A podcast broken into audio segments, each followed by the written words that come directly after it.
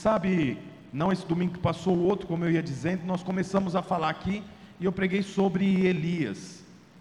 Elias foi um homem que obedeceu ao Senhor, ele viu, ele viu coisas maiores na vida dele, próximo a ele, porque ele foi uma pessoa obediente. Eu preguei sobre isso há dois domingos atrás. Vou só fazer uma recapitulação, porque o que eu vou pregar hoje é a continuação do que eu preguei há dois domingos atrás. Então, a Bíblia diz que o Senhor falou para ele: Olha, o rei de Israel está em desobediência a mim, portanto, vai até ele e diga que não vai chover. Depois disso, você deve se esconder. A Bíblia diz que Elias obedeceu. O Senhor falou: se esconda, e ele se escondeu. Nesse lugar que ele estava escondido, ainda que não chovia, não faltou água e não faltou alimento para ele. A Bíblia fala que havia uma seca muito grande, mas os corvos traziam pão e carne para Elias comer. Quantos lembram que eu falei sobre isso? Amém. Os irmãos estão recordando aí. Depois de três anos, o mesmo Deus que falou esconda-se, disse para ele: apresente-se. Ele foi, se apresentou e falou: vai chover. A Bíblia diz então que choveu. Mas nesse momento que ele foi informar ao rei Acabe que iria chover, ele se deparou com 450 profetas de Baal, que era um deus pagão que Acabe, o rei de Israel, havia colocado como substituto a, ao, ao Deus de Israel, que é o nosso Deus. Então eles não serviam mais a Deus, mas serviam a Baal. A Bíblia fala que Elias matou aqueles homens, 450 profetas de Baal. Acabe foi e informou para sua esposa, Jezabel, que era uma mulher muito difícil, né? A Bíblia mostra isso para nós. E aí Jezabel falou: se eu não matar, melhor dizendo, se eu não fizer com Elias a mesma coisa que Elias fez com os profetas de Baal, eu não me chamo mais Jezabel. Elias ficou sabendo disso e a Bíblia diz que ele foi e se escondeu. Ele fugiu. Até que Deus falou: Elias, eu falei para você lá atrás, esconda-se. Você se escondeu e eu fiz você prosperar. Depois eu falei para você, apresente-se. Você se apresentou e eu te fiz prosperar. Mas agora você fugiu, eu não mandei você fugir. O que, que você está fazendo aqui? Lembram disso também? Aí a Bíblia fala que Elias começa a conversar com o Senhor, e o Senhor fala para ele assim: Vamos resolver esse problema. Aí é o versículo 15. Aí eu quero que você veja aí na sua Bíblia. É 1 Reis 19, 15. O que está escrito lá? Está escrito assim: O Senhor disse para Elias: Volte pelo caminho por onde você veio. E eu falei bastante sobre isso, que é sobre voltar para onde Deus tinha mandado ele ficar e vá para o deserto de Damasco. Chegando lá, unja Azael como rei da Síria, unja também Jeú como rei de Israel, e unja Eliseu, filho de Safate, para suceder você como profeta. Então, Elias, depois de ter fugido sem Deus dizer para ele que ele deveria fugir, o Senhor fala: volta para onde você veio. Quando você voltar, você vai encontrar quantos homens, gente? Três. Um, dois, três. Um, você vai ungir como rei da Síria. O outro, você vai ungir como rei de Israel. E o terceiro, você vai ungir como profeta no seu lugar. Eu, eu acho curioso, não é isso que eu quero falar, não, mas quero tocar nesse assunto. Você sabe, a Síria, ou, ouça isso que eu estou te dizendo. A Síria sempre foi inimigo de Israel, o povo de Deus. Tá certo? Até aqui? A Síria sempre foi inimigo. Mas o Senhor fala para Elias ungir o rei da Síria, que seria inimigo do rei de Israel. Mas quem que deveria ungir? Elias, que era um homem de Deus. Sabe o que, eu acho interessante? Que quando Deus te levanta para algo, Ele inclusive já levanta junto os seus inimigos. Foi o próprio Deus que falou para Elias: unge Jeú, se eu não me engano, vamos ver o nome dele aqui direitinho para mim não falar errado. Como que era o nome dele? É, é, cadê? Chegando lá, unja. É, cadê, irmãos? 16.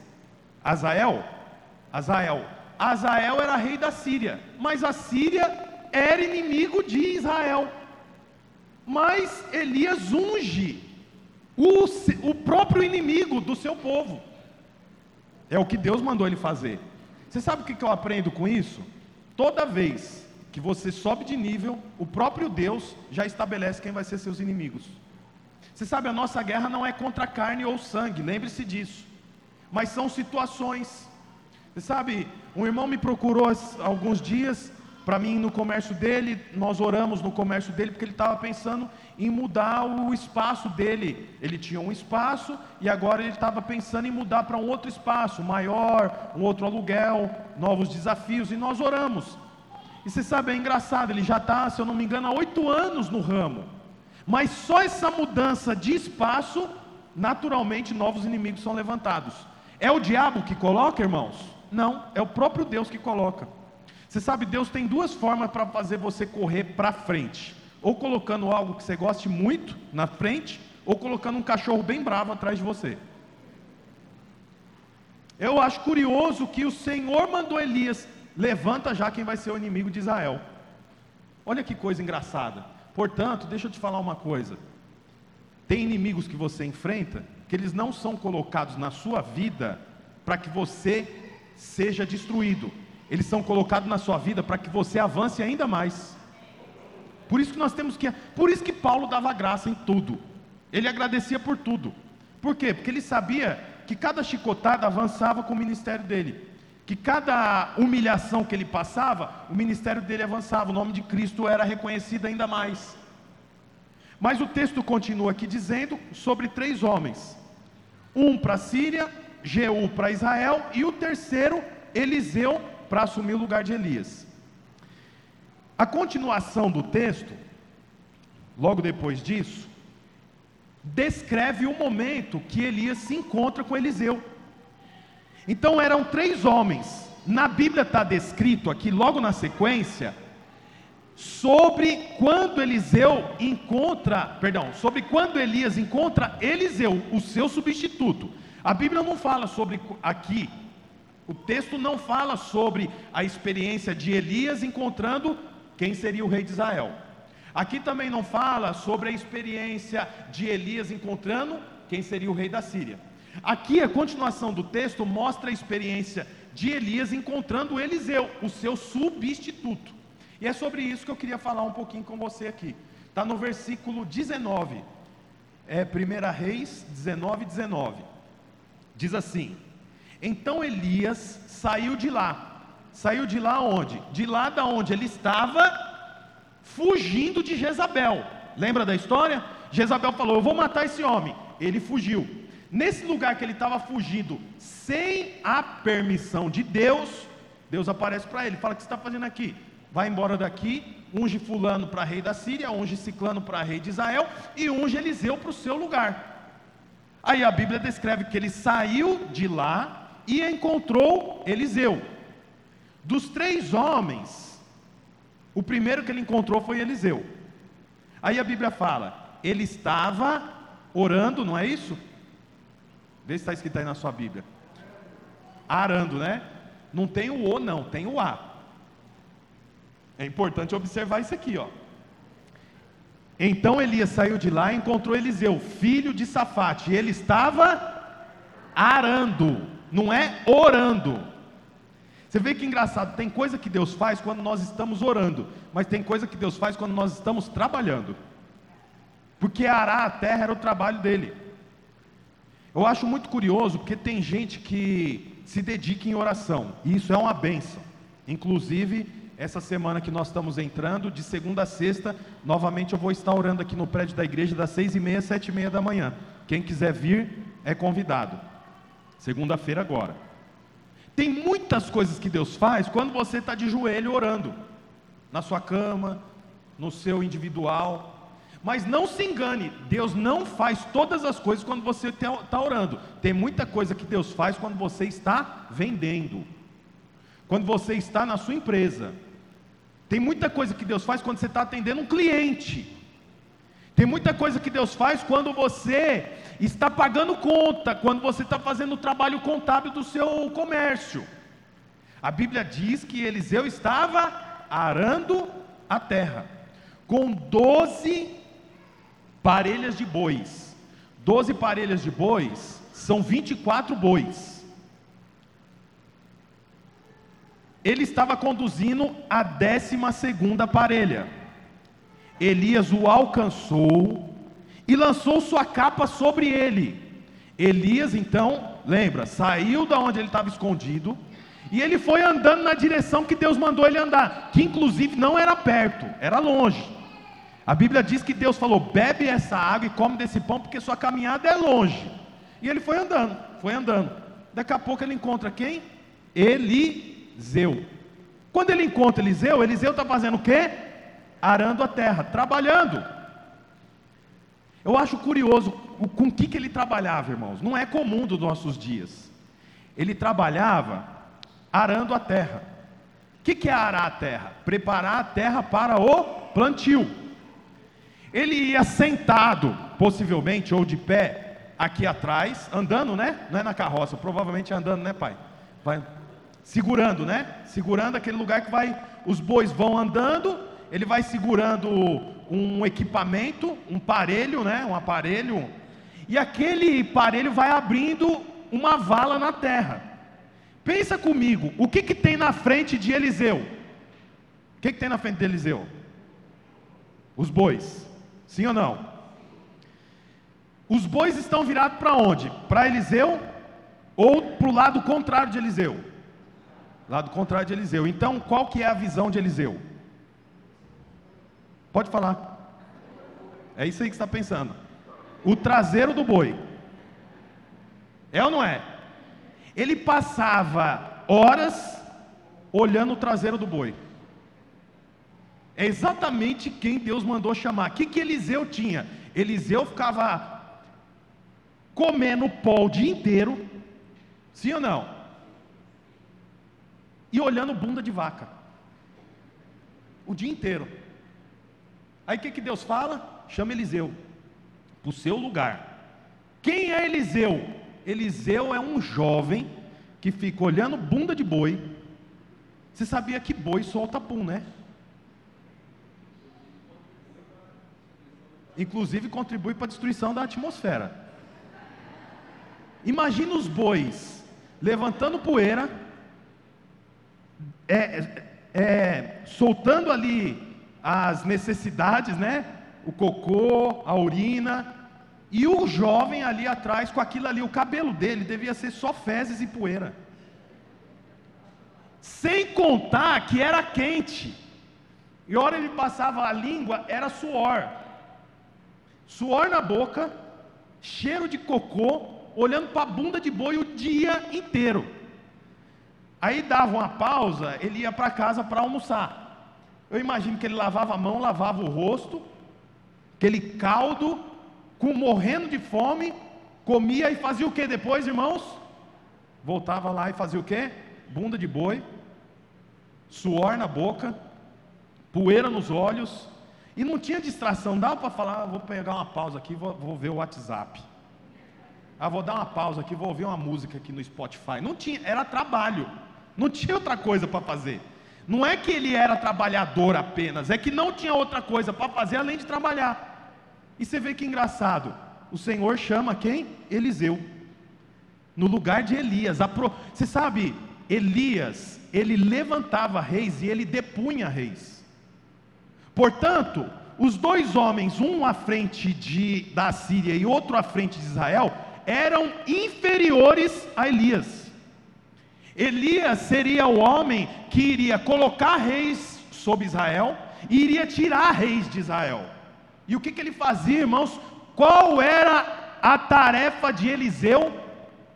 Arar a terra, bunda de boi, poeira na, no olho, suor na boca, cansaço, isso todos os dias. Aí o Senhor falou assim: chama ele.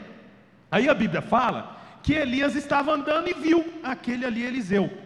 Ele não fala nada com Eliseu. O que, que ele faz? Pega o seu manto, a capa e passa por cima de Eliseu. Não é isso que está escrito? Aí vamos ver a continuação aqui. A Bíblia fala assim: uh, Eliseu, a décima segunda, Elias o alcançou e lançou sua capa sobre ele. Eu acho interessante, é tanta, tanto detalhe, né? Elias alcançou Eliseu. Você sabe, gente, tem gente que você tem que alcançar. A pessoa não está te esperando, mas você tem que alcançar ela. Você sabe, nós estamos aqui com 11 células funcionando. Para os líderes de célula, eu quero dizer uma coisa para você. Você tem que alcançar a gente que o Senhor falou para você alcançar. E não é para sua célula multiplicar, não. É para obedecer ao Senhor. Aí o texto fala assim: ó, lançou a capa sobre ele. Eliseu deixou os bois e correu atrás de Elias. Olha que engraçado. Primeiro Elias alcançou Eliseu, mas depois inverteu. Eliseu correu atrás de Elias. Elias está aqui, ele vê Eliseu lá, aí a Bíblia diz que ele alcançou. Aí ele passou a capa por cima e voltou. Agora inverteu, Eliseu está correndo atrás de Elias. Você sabe, é muito interessante como é que as coisas de Deus funcionam. O que, que é esse manto, irmãos? Eu estava orando sobre isso hoje de manhã, mas Deus, o que, que é um manto? Você sabe, o manto, naquela época, tem algumas passagens que falam sobre manto. Hoje, por exemplo, se você vê uma pessoa é, de jaleco branco, próximo a um hospital, naturalmente você pensa o quê? Enfermeiro, médico, não é assim? Você está perto do fórum e você vê alguém de gravata, terno, o que, que você pensa? Possivelmente um advogado. Você vê na rua um homem fardado, você pensa, possivelmente polícia militar, bombeiro. Até andarilho. Difícil, dificilmente não. Você não vai ver um advogado perto do fórum com roupa de andarilho, de mendigo. Sim ou não? Só que você também não vai ver um mendigo com roupa de advogado, é um manto. O manto fala daquilo que a pessoa, do ofício que ela faz. Quando Eliseu passa o manto sobre, quando Elias passa o manto sobre Eliseu, ele está dizendo: é para isso que você foi chamado. Você foi chamado para ser o que eu sou, porque a roupa de Elias identificava quem ele era. Você vê, a Bíblia fala que quando Jesus foi crucificado, os soldados romanos brigaram pelo manto que ele vestia. Que inclusive a Bíblia diz que era um manto escarlate, que significa vermelho, sem costura. Roupa de rabino, roupa de mestre. A roupa identifica. A Bíblia então fala que quando Elias passa o manto, Eliseu já entende o que ele tem que fazer. Aí ele fala assim, ó, vamos avançar aqui. A Bíblia fala assim, ó, Eliseu deixou os bois, correu atrás de Elias, deixa-me dar um beijo de despedida em meu pai e minha mãe, disse, e então irei contigo. Vá e volte, respondeu Elias. Lembre-se do que lhe fiz. E Eliseu voltou, apanhou a sua parelha de bois e os matou queimou o equipamento de arar para cozinhar a carne e deu ao povo, e eles comeram. Depois partiu com Elias, tornando-se seu auxiliar. Você sabe, como eu estava dizendo, Eliseu passava o dia fazendo um trabalho comum, comum. Eu fico imaginando quando Elias estava escondido lá na caverna, e Deus aparece para ele e pergunta assim: O que, que você está fazendo aqui? E ele começa a falar com o Senhor, e o Senhor fala assim: vai lá e unge Eliseu para o seu lugar. Enquanto Elias estava tendo essa conversa com Deus aqui, o que, que Eliseu estava fazendo, gente? Arando a terra. Eu acho curioso que o Senhor, ouça isso, o Senhor falava de Eliseu pelas costas. Não é? Não choca isso? Mas é verdade. Eliseu estava fazendo o trabalho dele cotidiano. No final do dia ele ia lá, pegava o pagamento dele, ia para casa. No outro dia acordava cedo, de novo, a mesma coisa. Enquanto ele estava trabalhando, Deus estava falando com, com Elias sobre ele, ele nem sabia, Deus estava falando de Eliseu pelas costas. Eu quero falar uma coisa para você, talvez você não saiba, mas Deus está falando de você pelas suas costas, você nem sabe. Você sabia disso? Talvez você está lá trabalhando no depósito de material de construção, fazendo conta lá de quantos metros de areia, quantos metros de pedra vai mandar para um lugar, Deus está falando de você. Você nem sabe. Às vezes você está lá medindo pressão no hospital, dando injeção e falando, nossa, até quando que eu vou ficar limpando esse pessoal aqui nessa UTI? E o Senhor está falando de você, você nem imagina. Eu acho curioso isso, porque Deus está falando de pessoas e as pessoas não sabem. Eu quero dizer para você: Deus tem falado de você para alguém, o Senhor está pensando em você. Pode ter certeza disso. Por que, que pode ter certeza disso? Porque no Velho Testamento era diferente, mas no Novo, a Bíblia diz que a colheita está pronta e são poucos ceifeiros. Portanto, o Senhor está olhando para você e está falando de você para alguém. O Senhor está contando com você. O Senhor falava de Eliseu, irmão. Eliseu tinha um trabalho que possivelmente nenhum de nós ia dar conta de fazer hoje. Inclusive, nem poderia ter esse trabalho, porque é quase que desumano. Fede, um calor. Se ele põe o chefe dele no processo, ele ganha a causa. É exatamente quem Deus chama. Portanto, deixa eu te falar uma coisa. Deus não chama gente pronta, Deus chama gente que não tem capacidade. Deus não chama os melhores, Deus convoca aqueles que passam o dia fazendo trabalho que quase que não é contado, olhando bunda de vaca, com suor nos lábios, com gota de suor na testa. Um dia difícil, mas é esse que o Senhor chama. O Senhor conta com você. Deixa eu te falar uma coisa, irmãos. Não se iluda. A coisa mais importante da sua vida não é o seu trabalho. A coisa mais importante que tem na terra é a igreja de Cristo. O mundo só não acaba por causa da igreja de Cristo. Pode acreditar nisso. Você sabe, nós vivemos numa força-tarefa do mundo para que a gente acredite que não é assim. Mas é assim. A Bíblia diz que o Senhor mantém o, a, a igreja guardada por anjos. A igreja, você sabe, tem um monte de jovens que se converte quando tem 15 anos, sai para o mundo. Aí vai fazer a bagunça, tudo, casa, tem filho. Aí o que, que ele começa a pensar? Meu Deus, vou criar meu filho nesse mundo. Aí o que, que acontece? Retorna para a igreja. Por quê? Porque quer que as crianças aprendam o que ele aprendeu quando ele era criança. Por que, que isso é assim? Porque a igreja de Cristo mantém as famílias.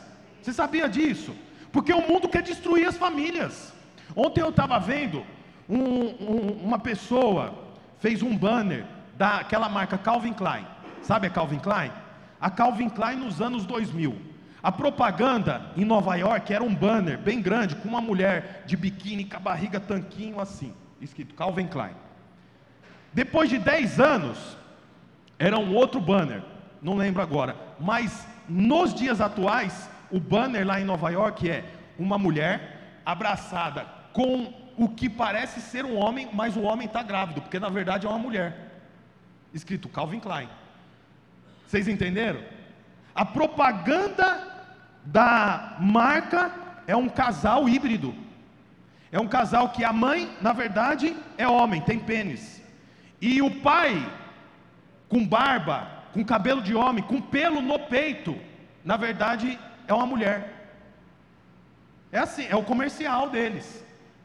Então você pensa que o mundo quer manter as famílias? Não. Quem mantém as famílias é, são as igrejas. E deixa eu te falar uma coisa: a única, anota isso, põe uma frase lá, Lucas, no Instagram. A única instituição que forma a gente é a família. Não pense que existe outra instituição que forma a gente. Fundação Casa não forma a gente. Sistema penitenciário não forma a gente. Faculdade está longe de formar a gente. Faculdade pode tentar formar profissional, mas gente não forma. Quem que forma gente? É a sua casa. É sentar na mesa, comer com pai e mãe, agradecendo a Deus pelo alimento, é mostrar para o filho que a igreja. Deixa eu, deixa eu aproveitar essa deixa e dar uma dica para os pais. Se você tem algum problema com a igreja que você frequenta, não fale mal nem da igreja, nem do pastor, nem da liderança na frente dos seus filhos. Porque amanhã, quando seu filho estiver grande, ele vai falar: Como é que eu vou para a igreja se meu pai vivia falando que aquele pastor é um sem vergonha, só fala de dinheiro, pastor não prega nada, que o líder é um interesseiro, porque na igreja é cheio de panelinha, porque a igreja só está preocupada em não sei o quê. Aí você fala isso perto do seu filho de 4 anos, 5 anos, 6 anos. Você acha mesmo que quando ele tiver 15 anos, ele vai querer ir para a igreja do pastor interesseiro, cheio de panelinha, que é cheio de regra, o pastor quer mandar. Você acha que ele vai para essa igreja? Sabe para onde ele vai? Vai para o carnaval, vai para as festas da faculdade, vai. E é lógico, como é que ele vai para um lugar que ele ouviu o pai dele falando que não presta? Portanto, tome muito cuidado com o que você fala para a sua família, porque a única instituição que forma a gente é a família. Você sabe, a Bíblia fala que Eliseu estava arando a terra. A, quem puxava arar a terra, como meu pai lembrou aqui, era um aparelho de madeira. Ele era como, imagina o guidão de uma bicicleta, e aqui era como se fosse uma, uma madeira com, que ia cavando buraco pela terra. Por que, que era feito com bois? Porque, em primeiro lugar, era pesado, e, em segundo lugar, a terra era dura. O começo de Eliseu, Eliseu foi um homem que, na Bíblia, tem mais, tem mais de 15 é, milagres feitos por Eliseu. Desde ressurreição de criança, é, enfim, multiplicação de azeite, é um monte de coisa. Mas sabe como que ele começou? Trabalhando numa terra dura. Você sabe qual que é o problema? Que muita gente quer a carne, mas não quer roer o osso. Come, as coisas começam é cavando buraco em terra seca. Você está disposto a cavar buraco em terra seca? Se você cavar buraco em terra seca, você vai ter futuro. Mas o problema é que nós estamos indo numa direção que o governo tem que pagar tudo para nós, escola das crianças, pagar, pagar, pagar, é o meu imposto que eu dei. Nós temos é que trabalhar. Nós crescemos é trabalhando. Tem as questões do governo, tem as questões do governo, mas não se iluda.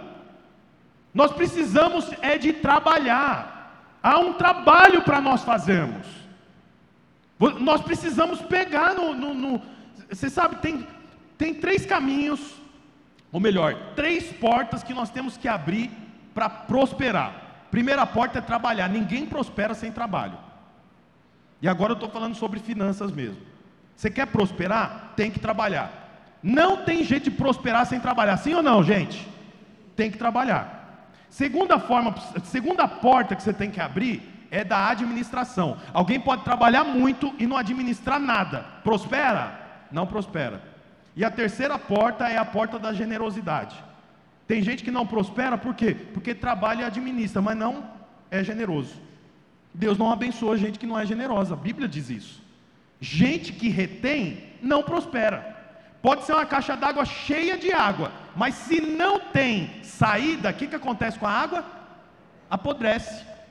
E água podre mata a gente que bebe essa água. Portanto, se nós queremos prosperar, nós temos que trabalhar, e todo trabalho começa com terra dura. Nós estamos é, é, restabelecendo todo o trabalho da nossa igreja aqui. Assim como as outras igrejas também, por conta de toda a história que nós já sabemos. É trabalho. Tem o começo do trabalho. Ah, pastor, mas vira e mexe você fala sobre descanso. Descanso não é ociosidade, descanso é trabalho direcionado por Deus. Os irmãos entendem isso? Todo trabalho direcionado por Deus não cansa. Se cansa, não vem de Deus. Ontem, um grupo de 11 amigos saiu para andar de moto. Andamos 600 quilômetros.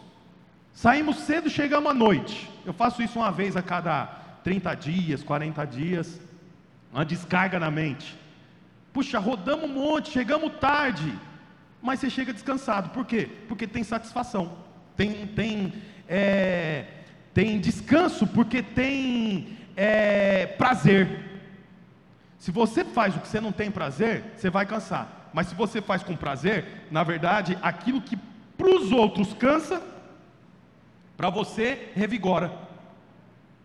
Ah, pastor, negócio de célula, eu estou cansado. Você está cansado, não faça. Agora, se você está cansado, mas tem prazer, faça que você vai ser revigorado. É assim que funciona. Estava falando com o Walter ali, falei, aí Walter, como é que tá? Eu tô com uma dorzinha nas costas, por quê? Ah, pastor, ontem eu fui jogar bola. Ele fala que parece que a mulher dele obrigou, vai jogar bola assim. Você vai jogar bola. Ah, mas eu estou com dor na. Vai, não quero saber. Pega suas coisas, vai lá, fique lá por horas, brincando, rindo e jogando bola. Por que, que ele faz isso? Porque vai com dor nas costas, volta com a dor nas costas dobrado, mas volta feliz. Por quê? Porque tem satisfação. Se dá satisfação, irmão, então vai ser revigorado. Nós temos aqui na nossa igreja sete famílias esperando célula com casa aberta. Sete. Contabilizado. Não é, que, não é o número que eu estou falando, não. Sete. Por quê? Porque tem satisfação. Você sabe o que é abrir casa para célula? Quem já abriu casa para célula, levanta a mão aqui. Olha aí. Levanta, fica com a mão levantada. Quem já abriu pelo menos uma vez. 80%. Você sabe o que é isso? O cara pisou no cocô na calçada, entra para dentro, é ou não é? E as crianças? E as crianças dos pais que não percebem nada? A criança está derrubando tudo, chutando. Ó oh, pai, esse sofá branquinho, esse sofá aqui, pai, ó, esse aqui, ó, que eu estou falando aqui, ó, esse sofá aqui. E a mãe está assim, ó, ele está mostrando seu sofá. E o dono da casa, mas ele está mostrando com a sola do pé, está sujando. É assim, sete famílias me procuraram. E não é só que procuraram, não. A semana passada dois me cobraram. Pastor, a casa está aberta. Por quê? Porque tem satisfação. Se tem satisfação, revigora. Se tem satisfação, se tem prazer, vira combustível. Ah, pastor, e se não tem satisfação e não tem prazer? Busque no Senhor. Lembra de Elias? Elias se escondeu e falou: Eu queria morrer até que o Senhor apareceu para ele. Quando o Senhor apareceu para ele, a Bíblia diz que ele levantou, foi lá e ungiu dois reis e um profeta. Olha o trabalho que o homem tinha coisas maiores. O Senhor tem coisas maiores para você. Peça para ele, fala: Senhor, desperta em mim. Se isso que o pastor Bruno está pregando vem do céu, desperta em mim. E você sabe, irmãos, a banda, por favor, pode subir aqui. Eliseu, eu acho isso interessante. Eliseu estava preso no ordinário. Vamos falar isso junto? Eliseu estava preso no ordinário? Um, dois, três e. Eliseu estava preso no ordinário.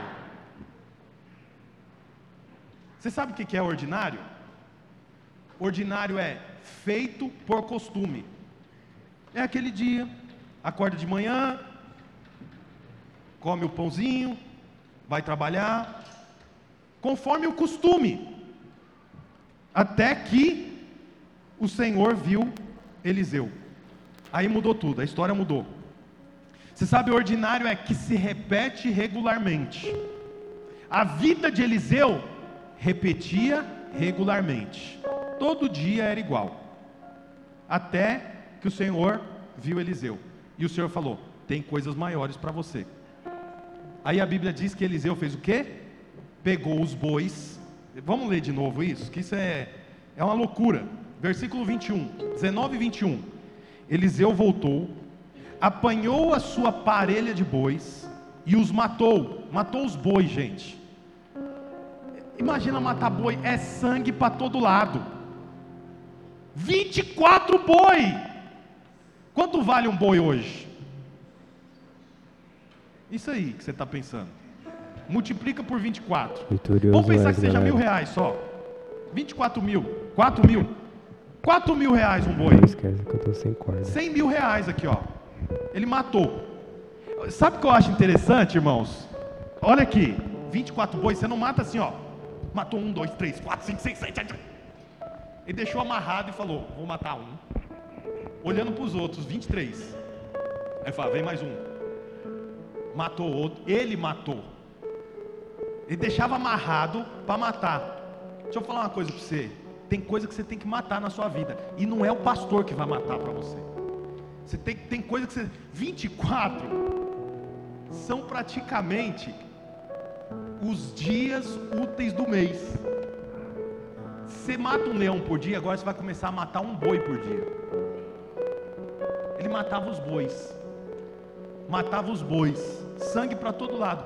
Como se não bastasse, depois dos bois mortos, ele fez um churrasco para o povo todo comer. E sabe com que, que ele fez o churrasco? Com a madeira que ele usava para abrir a terra.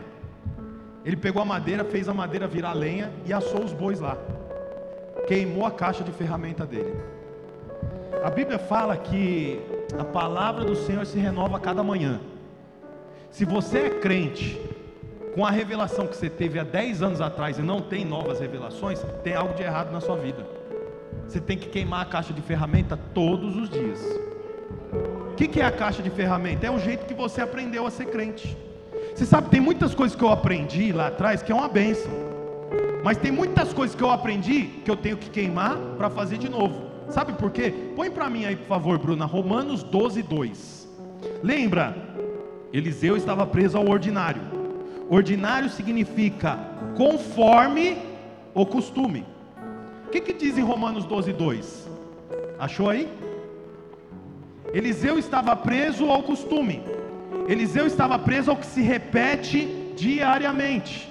Olha o que, que diz lá, Romanos 12, 2. Não se amoldem ao padrão desse mundo, mas transformem-se pela renovação da sua mente, para que sejam capazes de experimentar, experimentar, comprovar a boa, agradável e perfeita vontade de Deus. Sabe como que você experimenta a boa, perfeita e agradável vontade de Deus? Renovando a mente. Portanto, se quando fala para você sobre oração, você já pensa, eu não sei orar, não consigo orar, eu oro dois minutos, depois não tenho mais nada para falar. Você precisa renovar sua mente. A partir de amanhã, nós vamos ter aqui uma hora de oração. Nós começamos orando, depois nós cantamos uma canção e depois eu dou uma palavra aqui. De segunda a sexta. De segunda a sexta, das seis e meia às sete e meia. Uma hora de oração. Uma hora de tempo para Deus. Ai, quando fala sobre isso, eu já fico até assim, porque, ai, eu não sei se eu consigo. Renova a mente, queima a caixinha de ferramenta.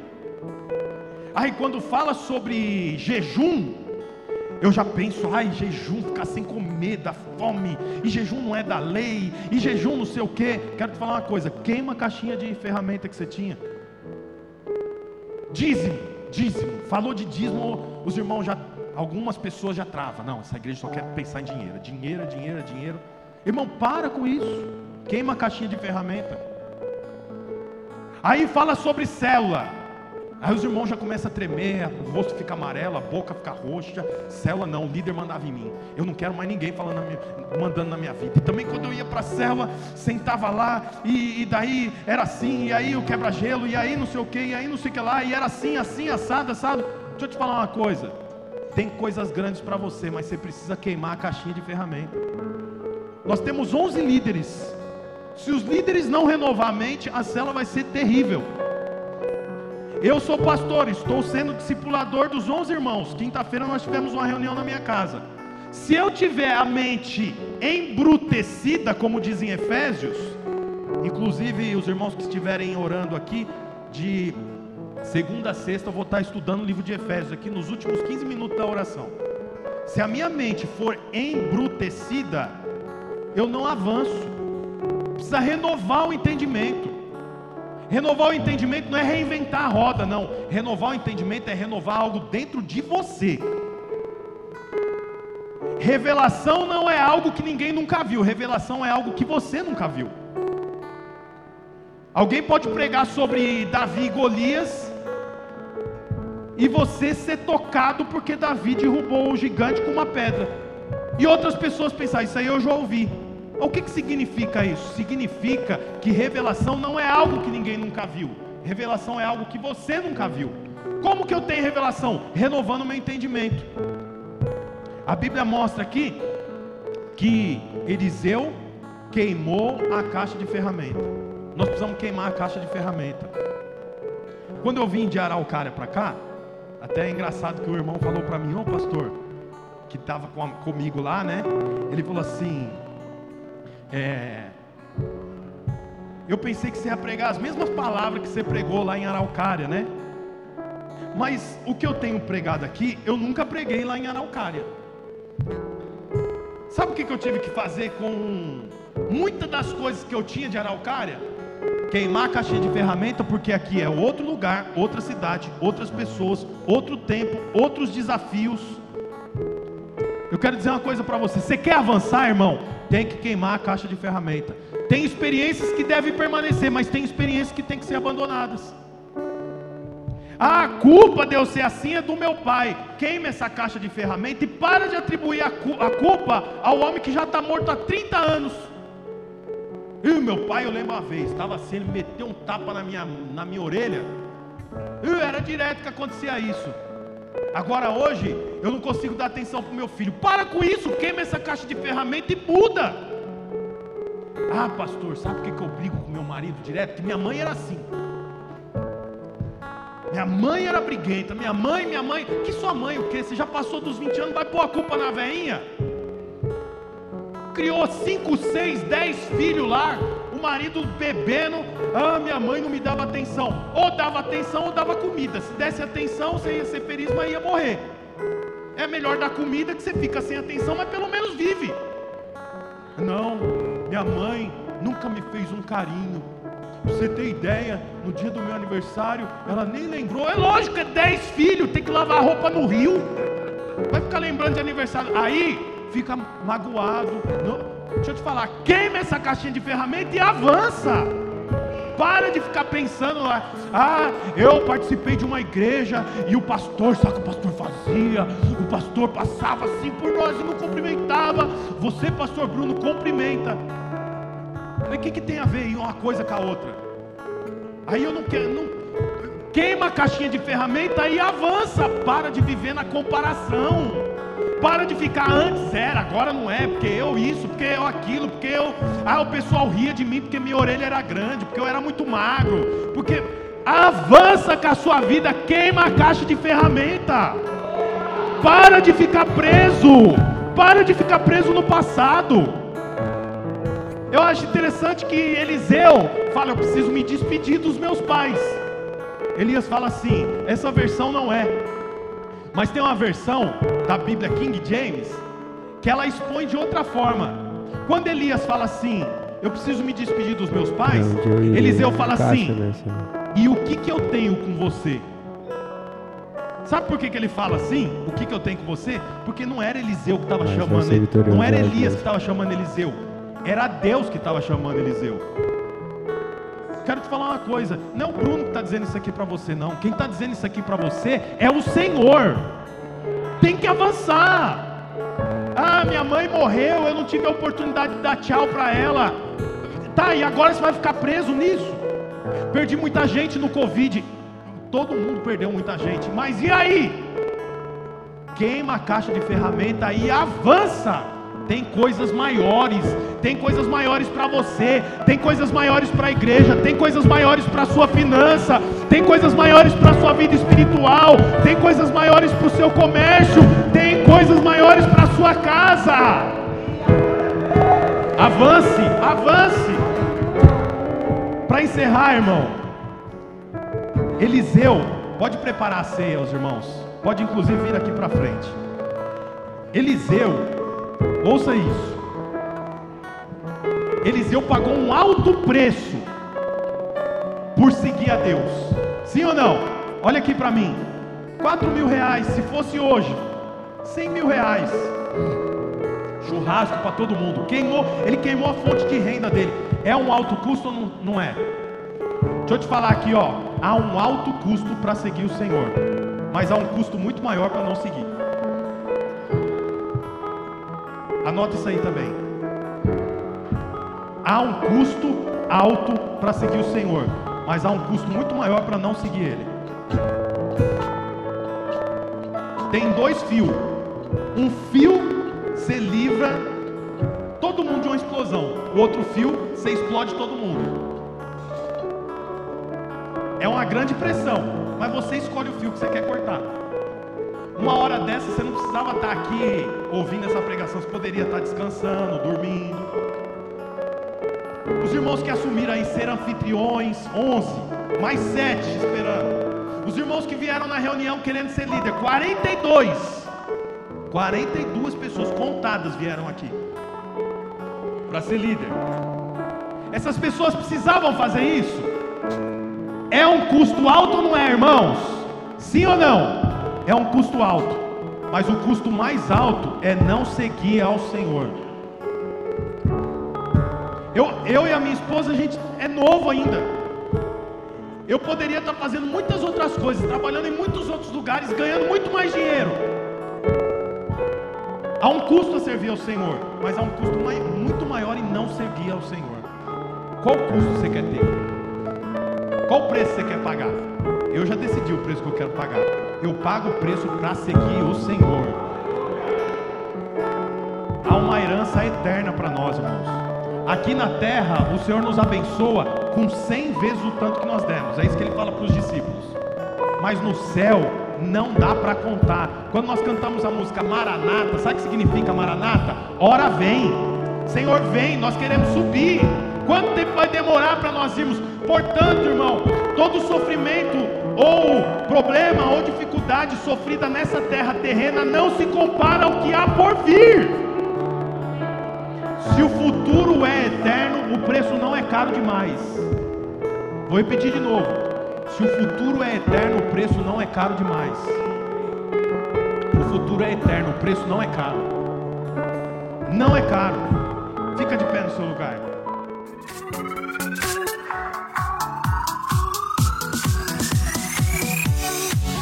Olá, você acabou de escutar mais uma de nossas pregações. Eu quero aproveitar e te fazer um convite para que você venha aqui nos conhecer pessoalmente em um dos nossos dois cultos às 10 da manhã ou às 18 horas. Também aproveite e nos siga nas redes sociais para mais informações. Deus abençoe e até mais.